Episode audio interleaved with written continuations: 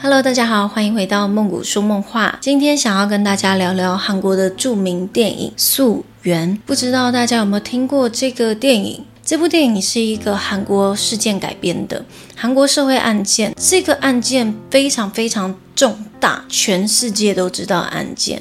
那如果平常各位有在听案件系列的故事，一定会知道，就是赵德纯事件。这部电影的大纲呢，就是在说这个性侵犯。他喝醉酒之后呢，就拐骗了一个八岁的小女孩到附近的教堂，然后性侵得逞。特别著名的是，是他事后做的行为，还有后面之后韩国政府他们所做出来的法律跟责任，这个才是这件事情最大的重点。因为我就不爆雷了啦，大家如果网络上查，一定会查得到。他让这个小朋友骨盆骨折，大肠小肠就是从他肛门里流出来，他还咬伤了小女孩的脸，小女孩。到现在她已经长大成人了，她都还每天背着尿袋，因为她没有办法自然的排尿，所以这件事情造成社会更大的回应是，因为韩国那边的法律是，因为他们很喜欢喝酒，所以如果你你是喝醉酒的状态下做出的一切事情都是。可以减轻你的刑责，因为他们认为喝醉酒的时候你是无法控制自己的身体，你也没办法控制自己的意识。不知道各位有没有喝过酒？我是很少喝酒的人，但是我在 pub 的时候驻唱，一定会有客人拿小费，然后要让我喝酒，当然还是有喝。可是不知道各位，你喝醉酒的当下，你是有意识的，对吧？也许你隔天起床，你是哎断片状态，你在喝醉酒的状态下，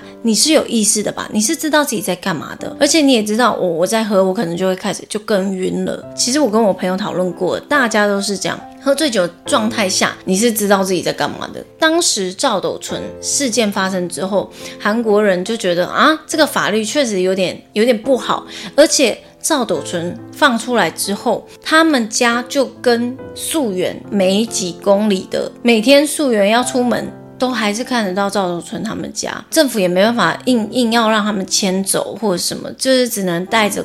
脚镣前两年，二零二零年的十二月十二号，赵斗春假释出狱了。那时候赵斗春的老婆还就是力挺他，就说：“嗯，我老公不可能呐。”然后很多人都觉得这个人不可能，他是一个人很好的男生，所以他一定是在喝醉酒、无意识的状态下做出了这件可怕的事情。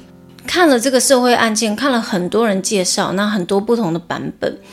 最后还是觉得，哎，那来看看电影好了。电影当然是没有拍出来这么严重的一个状态，就是拍小女孩被性侵之后，她是每天带着尿袋的，那她爸妈也是给她很多关爱。各位可以去看看电影啦，这个社会案件也是要让大家省。